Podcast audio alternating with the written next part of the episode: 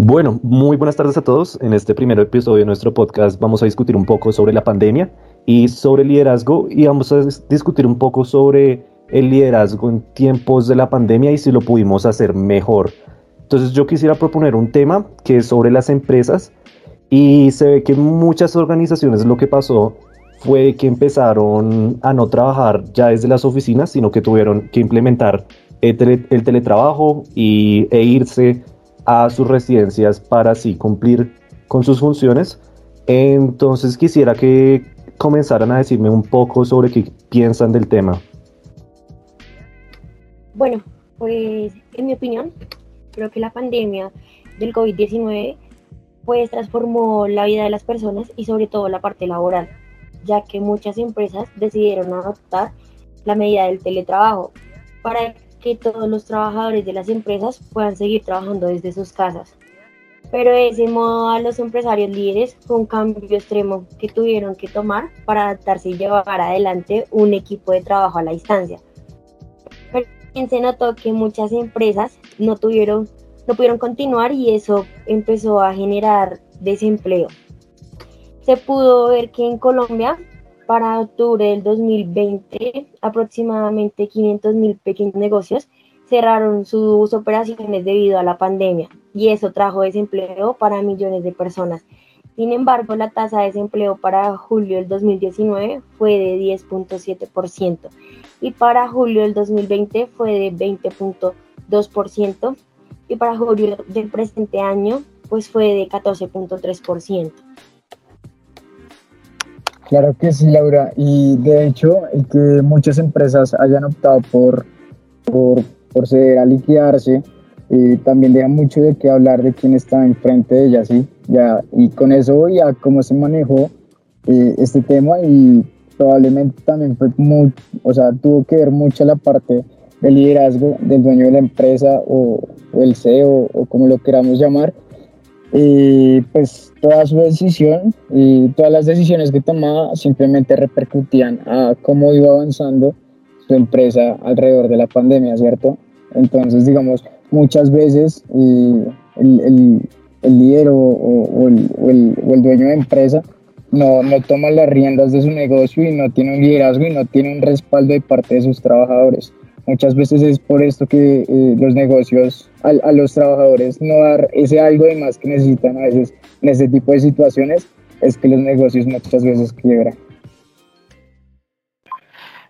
Pero, por ejemplo, podemos dar, nos podemos dar cuenta que hay empresas que con, el, con este tema del virus sacó su lado más solidario de las marcas y el más ingenioso.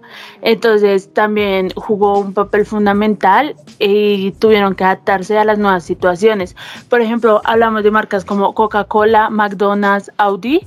Ellos trabajaron, ellos trabajaron la pandemia y y su logo lo cambiaron para, por ejemplo, en Audi la marca era para estar todos unidos y su logo era junto.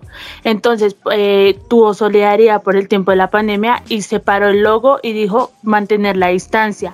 Eh, em, el mensaje era pues mantener la distancia para estar todos juntos, para estar unidos y, y supo comunicar de manera visual un mensaje de prevención Vale, pues yo sí pienso que, y estoy muy de acuerdo con lo que dice Alejandra, me parece que hay muchas empresas que sí supieron manejar la pandemia. Por ejemplo, lo que hizo Amazon fue invertir muchísimo en el cuidado de sus empleados, porque, bueno, ellos lógicamente, cuando, pues al, hacer los envíos y al empaquetar todo y pues cómo funciona la empresa, ellos no pueden hacer teletrabajo, entonces sí hay algunos sectores que no se pudieron detener y mm, me parece que lo que hizo Amazon fue ejemplar, ya que invirtieron mucho en todas sus instalaciones para cuidar a sus trabajadores y además los que son de mm, servicio al cliente y los que trabajan, por ejemplo, en call centers también en, en Amazon, los cuidaron muchísimo. A ellos sí, eh, pues los dejaron irse a sus casas y hacer teletrabajo. Entonces, me gustaría ir a otro tema y es que si ustedes han visto empresas que manejaron, o sea, de mala manera la pandemia, si hay ejemplos de empresas que, que no supieron cómo hacerlo y si lo pudieron haber hecho mejor. Y bueno, en este caso, bueno, primero concuerdo con la opinión de Juan Pablo y además de María Alejandra, de que hubo un liderazgo muy bueno de parte de, los empresarios de las grandes empresas. Pero a mí me parece que hubo una parte de pronto que no lo, no lo tomaron bien o no lo supieron manejar o no apoyaron, pues un líder apoya, ¿cierto? Y en estos casos, y las empresas líderes como, como de pronto Nutresa, como de pronto Grupo Éxito, no supieron acobijar a estas pequeñas empresas, a estas pymes, para que salieran adelante. No sé, digo yo. Y ellos tienen muchísimo poder político, o sea, tienen peso en la política precisamente por su poder económico. Debieron de haber exigido al, al gobierno un poquito más de ayudas para las pymes. Por ejemplo, es el caso de Justo y Bueno, que se fue a ley de reorganización, mientras que el éxito, a pesar de no tener un poquito más de crecimiento en las utilidades, sí tuvo incremento en, en, en, en, en, las, en sus ingresos pero por cuestiones de la pandemia obviamente también subieron sus costos, pero también hubiera sido bonito ese liderazgo empresarial como empresa, como marca, para apoyar a, los negocios medianos y a los pequeños negocios. No sé qué opinan ustedes. Estoy de acuerdo con Juan, porque, por ejemplo, hubo empresas que, que quebraron, o sea, no, no vieron ni la más mínima esperanza en la pandemia y tuvieron que quebrar. Por ejemplo, la empresa JC PNI es una, es una empresa de joyería, ropa y maquillaje de Puerto Rico y Estados Unidos y tenía casi 840 tiendas muy reconocidas, pero por el tiempo de la pandemia en junio tuvieron que cerrar casi 154 porque no pudieron, no pudieron mantenerse y tuvieron mucha deuda, deudas de casi 4 mil millones de dólares y 14 billones, o sea, casi 14 billones de pesos. Entonces, eh, las tiendas eh, fue una decisión difícil, pero ellos decían que las estrategias que estaban haciendo no, no les ayudaron a emerger. Entonces no tuvieron un buen liderazgo. Pues yo lo voy a hablar un poco parte, un poco personal. Y creo que es más que todo por la empresa que nosotros tuvimos. Era una ferretería, éramos distribuidores de materiales para construcción la verdad, a nosotros sí nos afectó bastante y se llegó a la quiebra. Pero más que todo fue porque era una empresa lo cual no tenía vacaciones como tal, sino trabajamos todo el tiempo, entonces era de domingo a domingo. ¿Qué pasaba? Que con el cierre había demasiados pedidos, todo se vino encima, la gente quería ya y no se pudo entregar muchísimas cosas, demasiados. Empezaron primero que todo en las, en las bodegas el arriendo, no querían ayudarnos a bajar, sino teníamos que seguir cómo podíamos pagar ciertas cosas que no se estaba trabajando.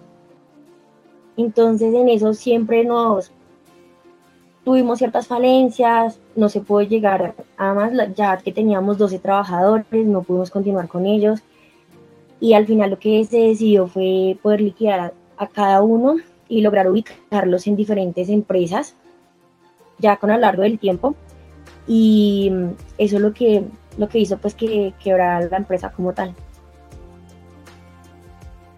Vale, muchísimas gracias a todos por los ejemplos y a Laura por ese ejemplo pues personal de, de la empresa de ustedes. Entonces sí, me parece que definitivamente, aunque también hubo empresas que supieron manejar la pandemia, también hubo otras que les faltó corazón, que les faltó basarse en su misión, les faltó rapidez, liderar, perdón, liderar y eh, les faltó una visión. Entonces me parece que sí, definitivamente hubo muchas empresas y muchas personas que no supieron cómo manejar toda la situación. Muchísimas gracias a todos por, por este episodio. Vamos entonces a continuar con nuestro próximo episodio y em, espero que todos estén muy bien. Hasta luego.